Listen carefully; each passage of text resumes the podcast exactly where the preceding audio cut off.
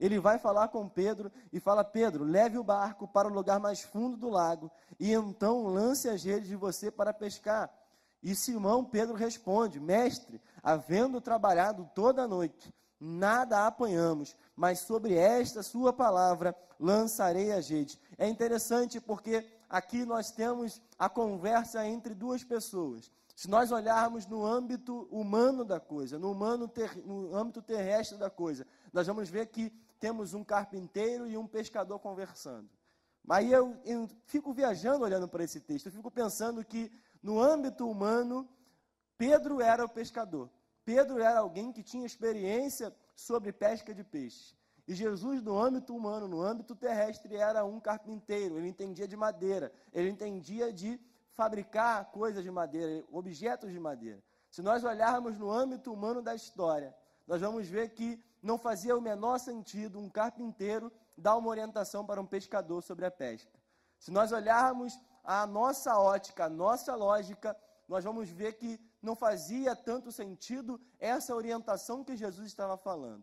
Mas eu quero declarar sobre a tua vida que quando o poder divino entra em ação, a lógica humana ela desaparece. Quando a lógica humana encontra com o poder divino, isso não tem mais sentido, não faz mais sentido, porque quando o poder, poder divino entra em ação, a lógica que nós temos, o pensamento que nós temos, aquilo que nós pensamos que é certo, pensamos que é errado, pensamos que é o melhor, é o pior, nada disso faz sentido quando o poder divino entra em ação. E Pedro não estava diante de um carpinteiro apenas, mas estava diante do próprio Filho de Deus, daquele que tinha o comando das ações aqui na terra e no céu. E é interessante nós entendermos isso, porque quando nós entendemos isso, nós entendemos o porquê, em alguns momentos da nossa vida, nós precisamos lançar a rede em um momento que não faz sentido.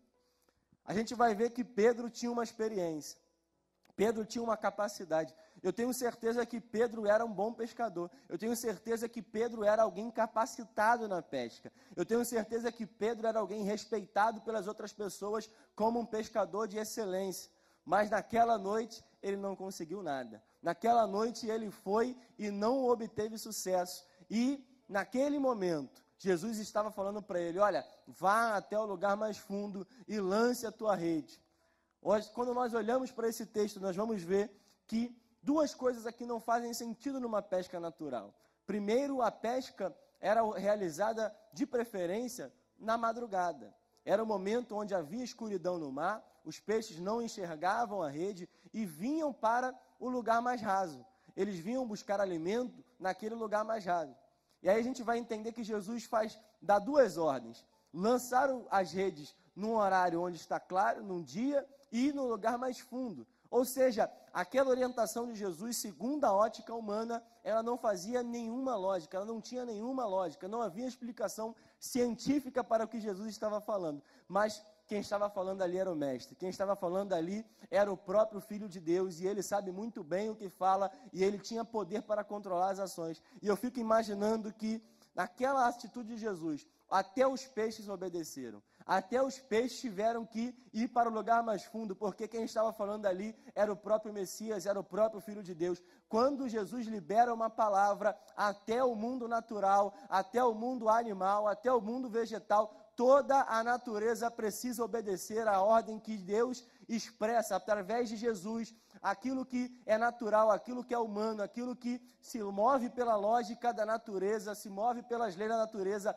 também precisa obedecer. Lembre-se que o próprio Jesus foi que comandou as ações de tal forma que ele parou a tempestade, parou o mar e tudo teve que se acalmar, porque a ordem dele parou aquilo tudo, a ordem dele contrariou a lógica humana e contrariou a lógica da natureza. E aí eu